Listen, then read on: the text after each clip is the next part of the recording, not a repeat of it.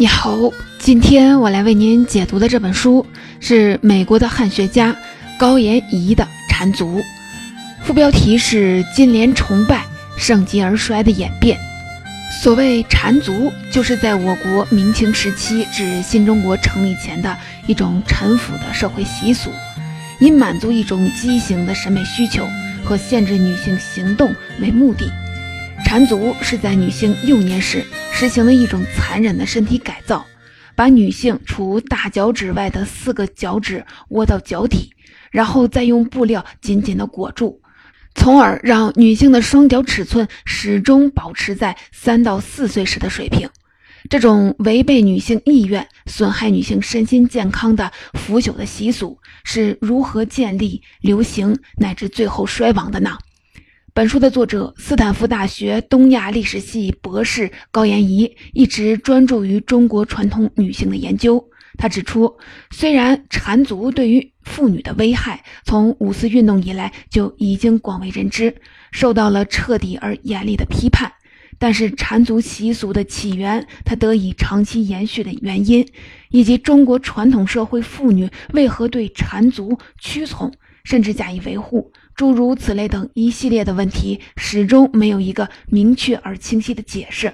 而高延怡本人就是希望通过这本缠足的撰写，能够给出一个答案。作为性别史研究的代表著作之一，高延怡的《缠足》一书为这些问题提供了一种多元化和开放性的视角。人类进入文明时代以来，就存在各式各样对身体的修饰和装扮，甚至是改造，尤其女性如此。这些举动的目的，都是在迎合特定历史时代社会对美的定义。虽然定义美这个权利曾经集中的掌握在男性的手里，但女性依旧会以自己的方式来对规则进行潜移默化的影响和修改。高延颐在本书里不仅着力于批判缠足习俗对女性的迫害，也独辟蹊径地着眼于缠足习俗起源中的审美因素，以及女性自身对缠足的态度，无论是接受还是抗拒的。我之前跟您解读过的《卫生的现代性》这本书一样，这本书的前半部分也是试图通过描写缠足陋习被废除的过程，来回溯一百多年前近代中国是如何通过一场革命和社会启蒙来摆脱落后与保守的境地的。在当时中国的先进分子的眼中，缠足不仅是一个不良生活的习惯，更被看作是封建伦理道德压迫妇女，导致中国愚昧落后的几种体现。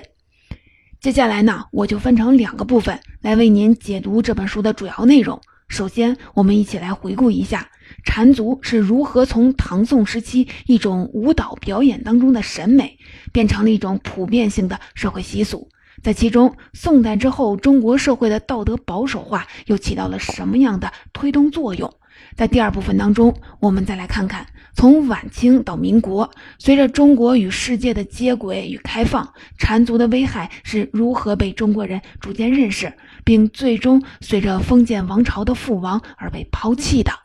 缠足究竟是如何诞生的呢？作者高延颐说，由于缠足并不是一项明确的社会制度。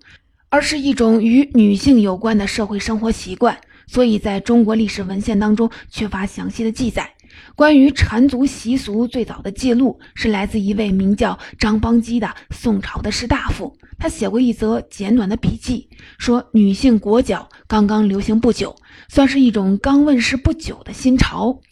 既然是新潮，那么缠足的最初流行肯定和审美有关。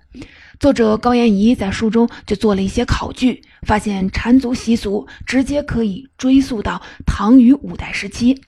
一些与女性表演歌舞相关的香艳的传奇，比如说，传说南唐李后主的后宫里有一位能歌善舞、容貌出众的舞妓，为了更好地欣赏她的美貌和演出，李后主按照寺庙当中佛像脚踏的七宝莲花台。造了一座富丽堂皇的舞台，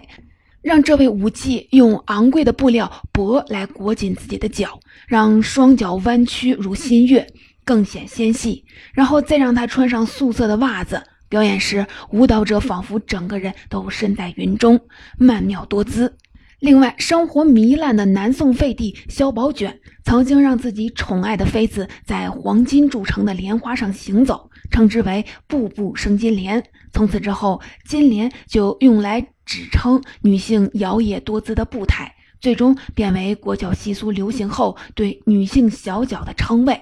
当然了，到了明代，民间更有传说，说首创裹脚的就是《封神榜》里的大反派，被女娲娘娘派到凡间迷惑商纣王的狐狸精妲己。因为他的双脚还没有修成人形，所以不得不用布来紧紧的裹住，避免露馅儿。日本历史学家冈本龙三总结说，这些传说都有一个共性。裹脚习俗与女主角的姿色以及能歌善舞的才艺密切相关，由此他得出推论：唐朝至五代时期，中亚地区歌舞艺术的传入和流行是女性裹脚风俗形成的推力之一。当时的女性裹脚习俗并不流行，而且有着强烈的审美取向，比如说来自西域的胡旋舞，节奏欢快。快速连续旋转动作多，有些类似今天的芭蕾。来自西域女舞者的异异域风情以及脚步动作呈现出高超技巧，是它的魅力所在。在唐和五代，由于华夏文明高度的开放与包容性，女性所享有的自由也是空前绝后的。比如，唐代贵族妇女可以穿着男装骑马出游，进行社交活动，甚至享有一定的婚姻自由。在这种风气之下，女性不大可能流行起一种严重的束缚自身行动自由的生活习惯。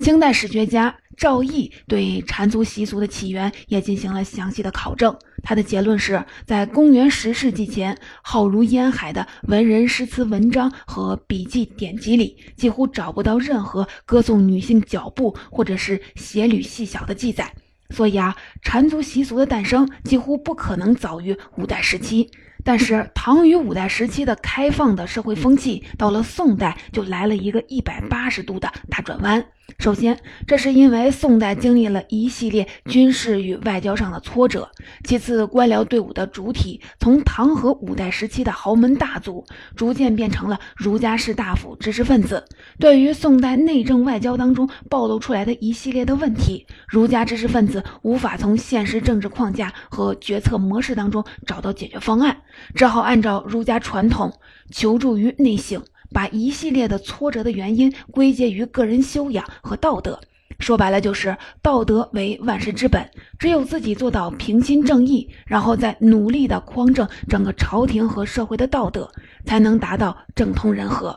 冈本龙三说，在一一二六年靖康之变、南宋建立后，这种由士大夫官僚提倡的保守道德风气迅速地扩散到了整个社会，女性的贞洁问题被前所未有的重视。而唐和五代时期，中亚生活方式的流行以及女性享有的自由，就被当时的儒家知识分子看作是一种道德上的败坏，要为唐朝的衰亡负责。像朱熹这样的理学家，还要求女性的起居生活应该被严格的限制在家宅之中，不能随意的与自己家人之外的男子进行社交，或者在公共场合抛头露面。而逐渐萌芽的缠足习俗，刚好就限制了女性自然的行走能力，也就助长了女性的闭门居家风气。当然了，在宋代，女性的缠足风气还没有像明清时代那样普及和极端化，那种残酷的折断女性脚趾的做法还没有诞生。宋代的缠足仅仅是用布料纺织物将女性的双脚裹紧，阻碍其自由生长。而且缠足也仅仅是宋代宫廷社会上层与一部分的风月场所女性的习俗。比如说，苏东坡写过一首《菩萨蛮》里就有两句：“涂香墨戏连成布，长绸罗袜凌波去。”就是在描绘风月场所的歌妓或者大户人家的侍女在缠足后步态摇曳，如同仙女在水面上飘动的仪态。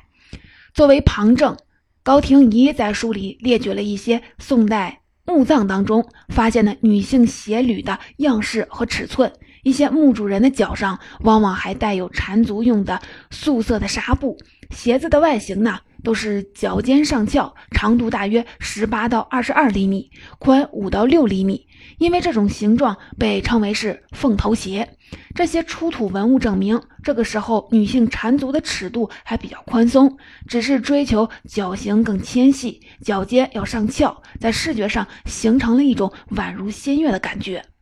到了明清时代，女子缠足习俗迎来了高峰，裹脚已经不是上层阶级或者是风月场所女子的专利，而是大规模向下层阶级辐射。缠足后的女性双脚的尺寸也呈现出一种越小越好的内卷趋势。明末清初的著名才子李渔，甚至在自己的著作《闲情偶遇》当中记载，说自己遇到过一个美丽的富家侍女，由于缠足缠的双脚过小，自己无法走动，必须让别人抱着。在明代万历皇帝的皇陵定陵出土的文物里，有一双万历的妃子宫妃的绣鞋。在去世后，宫妃被追封为孝敬皇后。这双绣鞋用考究的红色花缎做成，绣满了精致的荷花和松竹花纹。和宋代的女鞋比起来，它的尺寸大大缩小，全长仅有十二厘米，而鞋跟却高达了四点五厘米。在这种脚部尺寸不断变小的背后，是广大女性遭受的无尽的痛苦。我国民间曾有一句谚语：“小脚一双。”眼泪一缸，缠足必须在女性三到五岁的幼年时期，骨骼尚未发育完全的时候进行。首先是泡脚。作者高延仪列举了一些号称能够柔软骨骼、降低缠足女性痛苦的所谓的秘方。比如说，一本民间百科全书《士林广记》里就记载了一种用乳香和杏仁为主要的原料的西施脱骨汤。根据记载，用这个方子调配出来的汤药，每隔两三天泡脚一次，累计泡脚十五次后，女性双脚可以柔软如棉花，缠起脚来可以毫无阻碍。然而啊，在通常的情况下，普通人家的女性裹脚的过程极为简单粗暴，在热水泡脚大半天后，一位成年的女性将女孩大脚趾之外的四个脚趾猛力地向脚心一掰，然后涂上明矾，以预防炎症的发作。接着开始用裹脚布层层的裹缠。三到五天后，女孩脚上的裹脚布会被拆下，消毒后重新的裹上，而且越裹越紧。由于四个脚趾都处于脚心位置，此时必须承受着身体重力，而且指骨已经断裂，所以刚刚裹脚的女孩在尝试走路的时候，往往是剧痛难忍。每次裹脚布被拆下清洗的时候，女孩的双脚往往已经是伤痕累累。在这个过程当中，女性的身心都受到了严重的折磨与摧残。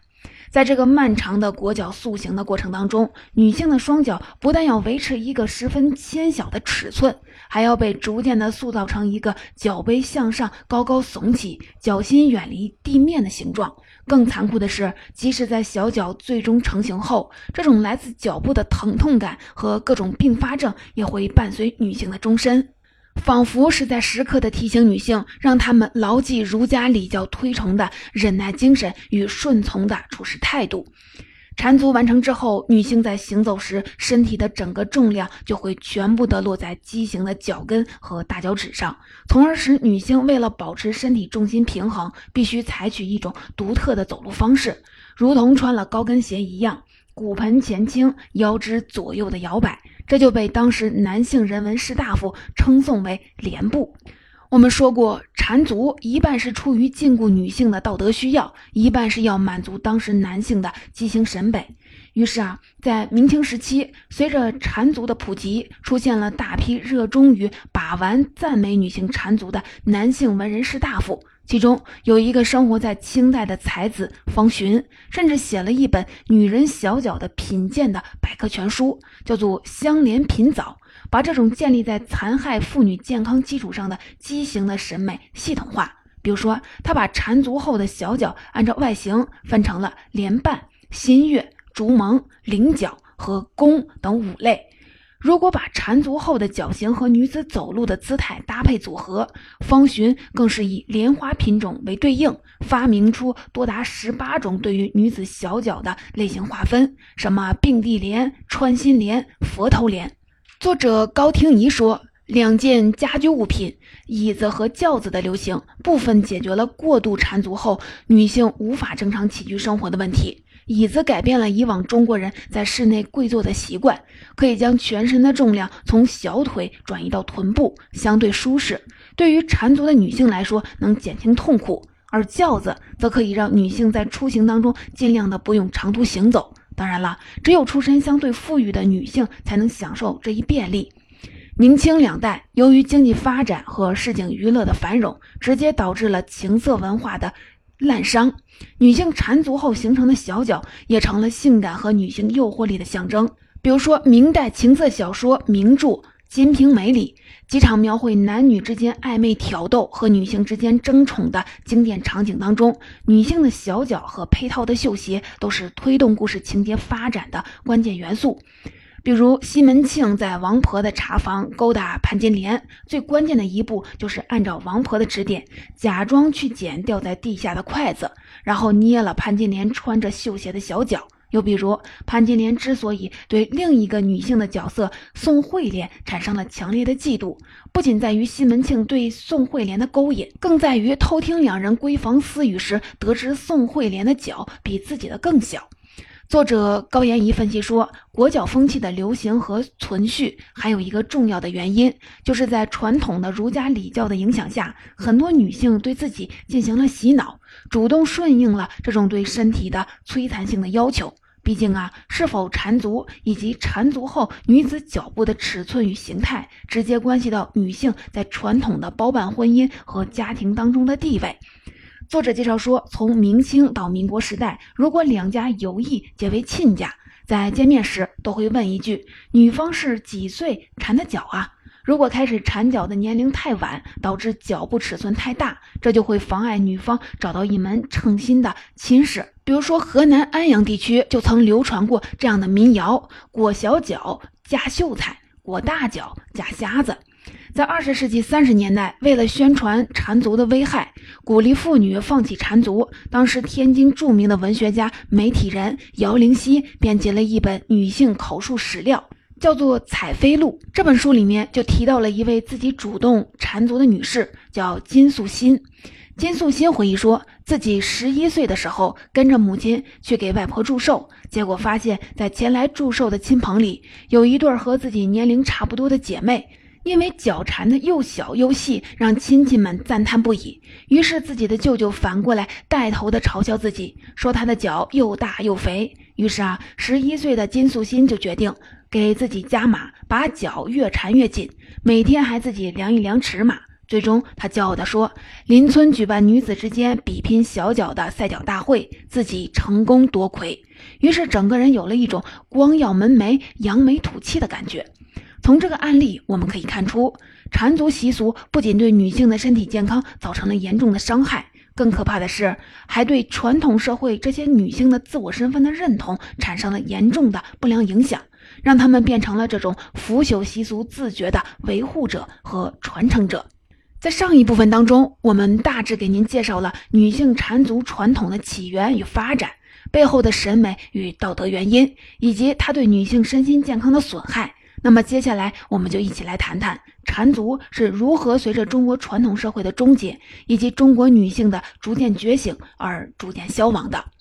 实际上，对女性缠足习俗的批判可以说古已有之。比如说，早在十二世纪，就有一个宋代的士大夫知识分子叫车若水，他就抨击说，女性缠足是一种陋习，几岁的小女孩无罪又无辜，却要在余生受这种无限之苦，实在是没有道理。到了清代中期，有个著名的书法家钱俑也反对缠足。当然了，钱俑不可能具备男女平等、女性解放这种现代的先进意识。他的理由是，缠足这种风气本来就来自歌舞伎和风月场所，实际是一种道德堕落的表现。他更是要求清政府以行政手段来禁止缠足的习俗，理由是女人缠了小脚就丧失了行走的劳动能力。因而无法投入生产活动，所以啊，女人缠足的直接后果是让整个国家的财政收入严重的受损，民生凋敝。到了十九世纪下半叶，鸦片战争终结了清王朝的闭关锁国的政策，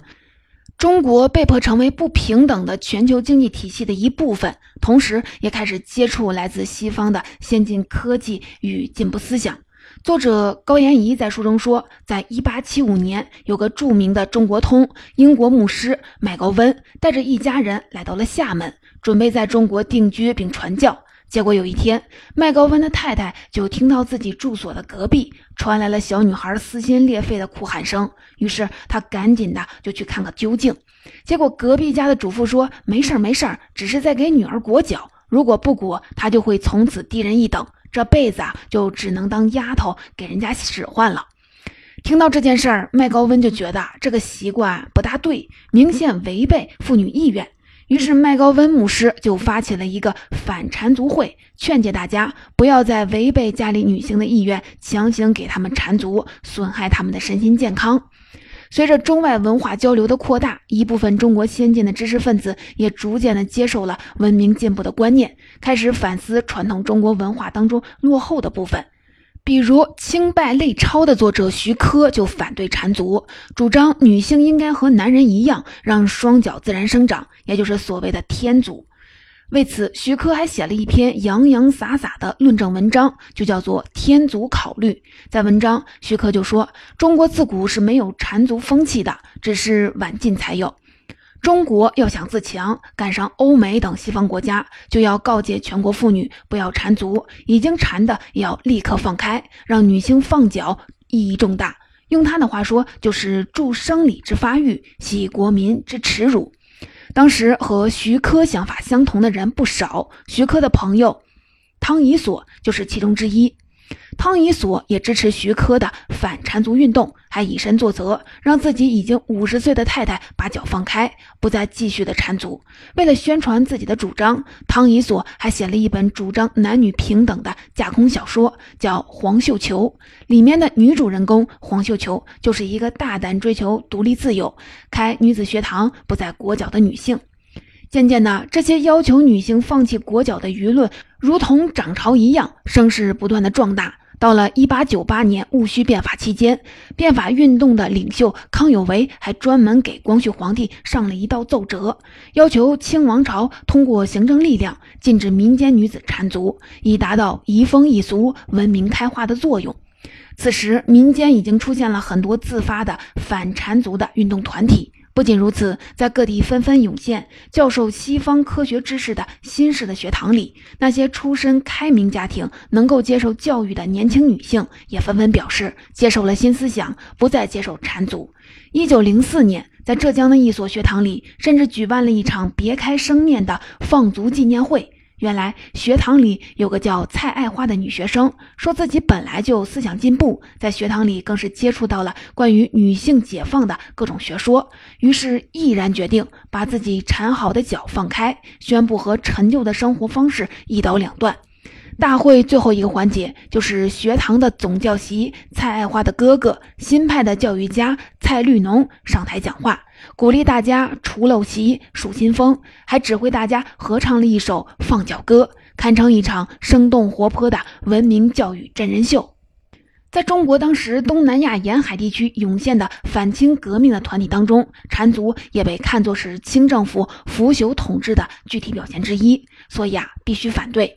很多社会反缠足的团体的成员都在日后的辛亥革命当中成为了积极分子。很多反缠足团体的口号是“光复故物”。这句话，这句口号的含义既可以解释为让女性的双脚恢复原本自然的模样，也暗藏着推翻清王朝统治、恢复华夏民族江山的意思。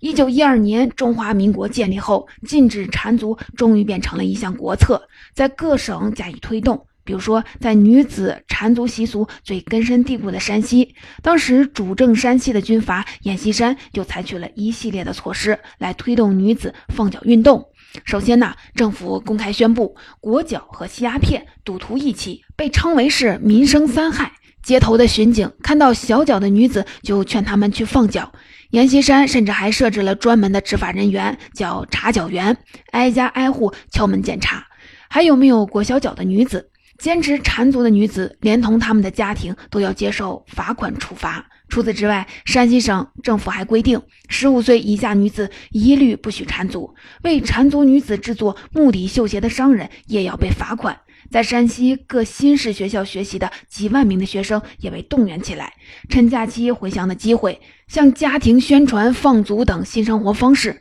移风易俗。同样的，在缠足习俗流行的陕西，民政厅的厅长邓光耀也采取了类似的措施，包括大规模的公开宣传和检查，对缠足女子进行教育和罚款，甚至大规模的收缴裹脚布和绣鞋进行展览。最后的一项措施尤其有效，这是因为它带来了强烈的感官效果。堆积如山的裹脚布发出了强烈而刺鼻的臭气，有一些还带有斑斑的血迹。